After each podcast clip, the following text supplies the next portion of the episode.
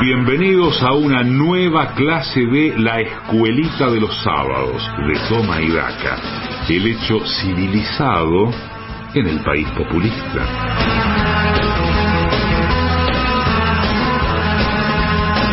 Doce horas 21 minutos, momento de la seriedad, de ponernos circunspectos y de prestar mucha atención. Si querés sacarte lo bruto, la escuelita de los sábados es tu momento aquí en Toma y Daca. Gracias, Julián. Buen día nuevamente, Mariano, Pato, Sebastián, Paula, Emma, Marcos de la Web, Víctor Hugo. Una imperdible clase del pedagogo Julián Ellen Wax va a estar imperdible, toma y daca. Buen día a los Tomaidakers de la siempre creciente comunidad Tomaidaka, que cada sábado se suman a este espacio educativo promovido por el Instituto Paria, emitido desde la tribuna de doctrina instalada en los estudios de la AM750. Antes de comenzar mi clase del día, quiero tomarme unos segundos para recordar a los muchachos valientes y casi temerarios que fueron a dar una pelea durísima, pese a que era evidente que Argentina no tenía ninguna chance de ganar. Me refiero al ministro de Economía y Finanzas Públicas de la Nación, Martín Guzmán, al secretario de Comercio Interior, Sergio Feletti, y al resto del regimiento, que fue al frente casi sin armas para participar en la guerra contra la inflación. Y quiero dedicarle un mensaje especial a la exdirectora nacional de Economía e Igualdad de Género, Mercedes Alessandro, y al resto de los caídos en la batalla contra ese monstruo grande que pisa fuerte toda la pobre economía de la gente. Habiendo hecho este justo homenaje, no me queda más que pedirle a la operadora y jefa de preceptores que haga sonar el timbre para dar inicio oficial a una nueva clase de la escuelita de los sábados de Toma y Daca. Hola chicas, ¿cómo están?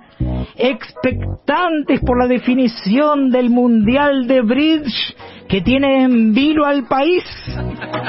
Cada vez somos más quienes seguimos los partidos de ese emprendedor que abandonó su zona de confort y dejó Argentina para ir a un país serio como Italia para poder cumplir su sueño de brillar en el juego para el que tomó muchas clases con el único objetivo de poder derrotar a su padre. Sí, chiques, este caso del que les hablo es un claro ejemplo de emprendedorismo edípico. O se trata de edipismo emprendedor.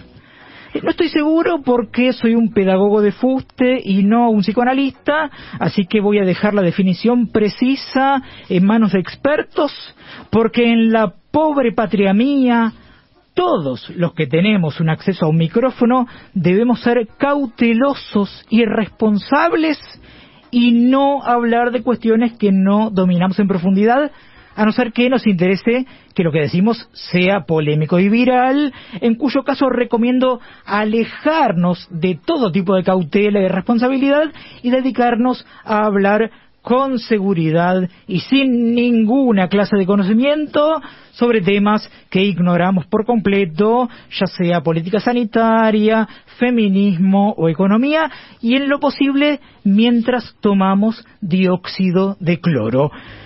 Si su objetivo es ser ignorantes y virales, chiques, les recomiendo que dejen de escucharme porque yo no pienso desviarme de mi objetivo de civilizar a las masas iletradas y por eso en este encuentro y a pedido de las autoridades del, Ministerio de la Nación, Ministerio de Educación de la Nación, voy a hablarles de Luis XIV de Francia, también conocido como el Rey Sol, a quien se le atribuye haber dicho L'état c'est moi Traduzco del francés para las bestias no francoparlantes. Significa el Estado soy yo. Hay quienes afirman que esta frase, que habría sido dicha el 13 de abril de 1655, cuando el rey Sol tenía apenas 16 años, sería apócrifa porque no consta en las actas de las reuniones del Parlamento e incluso hay versiones que aseguran que es un invento de los enemigos políticos de Luis XIV que se oponían a la monarquía absolutista en la que el rey encarnaba al Estado. Por esta explicación muy breve acerca de una de las figuras del absolutismo, chiques, Espero haberles dado el marco teórico necesario para entender la afirmación del actual jugador de bridge y expresidente Mauricio Macri, que esta semana escribió que es un absolutista de la libertad de expresión.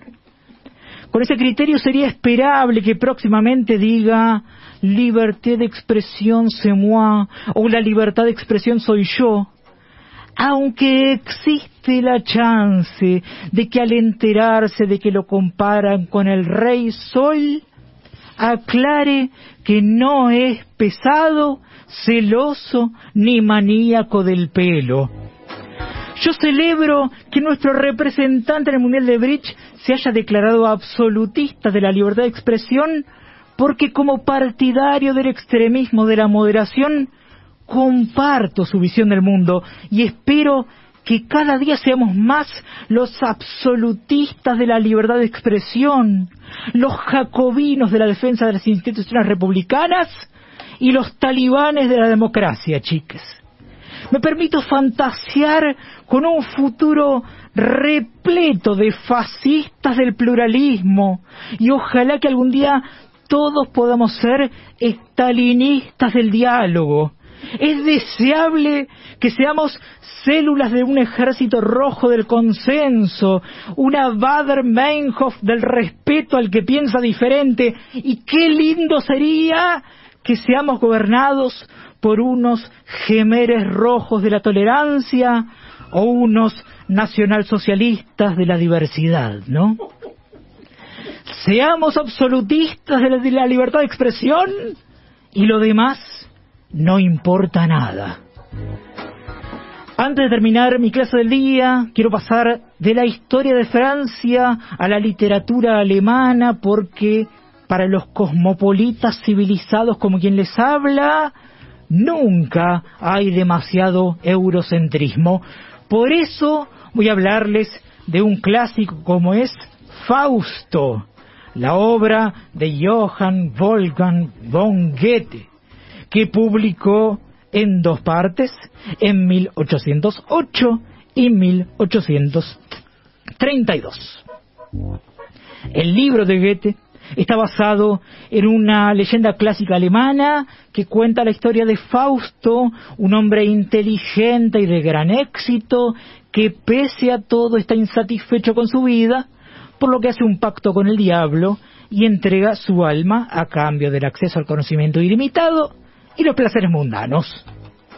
El pacto con Satán que aparece en la obra de Goethe es la base de muchas obras literarias, artísticas, cinematográficas y musicales, chiques.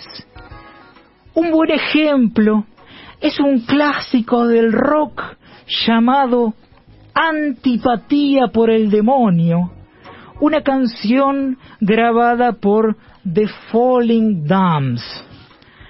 La letra de Antipatía por el demonio, chiques, tiene el testimonio en primera persona de un diablo que se dedica a hacer subir los precios a lo largo de la historia. Escuchen un fragmento. Hola a todos, me conocen ya, yo regulo y especulo por demás.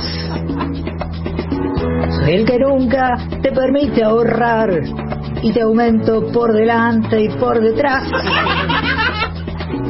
Te reclamo hay que devaluar y te niego los asados y hasta el pan. Soy la plata que a todos debes más que nada cuando llega fin de mes. Con Alberto y con Alfonsín. No te queda más que un billetín. Te cancelo ya tus chances de viajar, vacaciones nunca más podrás tomar. Donde vayas voy a remarcar, conjugar en pasado el verbo comprar.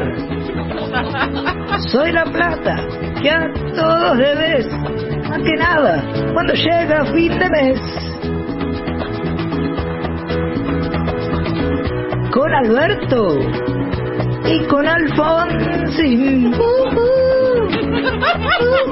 No te queda más que un billetín. ¿Les esta partecita de antipatía por el demonio, la canción inspirada en la leyenda de un diablo que hace subir los precios, chiques? Me alegro. Habiendo dado una clase magistral sobre la historia de Francia y literatura de Alemania para profundizar el eurocentrismo, que es la única fuente de cultura civilizada, no me queda más que despedirme. Hasta la próxima clase de la escuelita de los sábados de Tomaidaca, porque la pandemia no va a terminar nunca, nunca, nunca. Como nunca, nunca, nunca, hay que dejar de recordar aquella frase inolvidable de John Lennon que dice, podrán decir que soy un socialdemócrata que solo se dedica a pegarse tiros en el pie y dar marchas atrás, pero no soy el único. Y reitero, como todas las semanas, que nunca, nunca, nunca voy a abandonar mis objetivos como lobista descarado para este año, que son la legalización de la eutanasia y la siesta en horario laboral antes del fin de año. Hasta la criminalización de la protesta social que viene.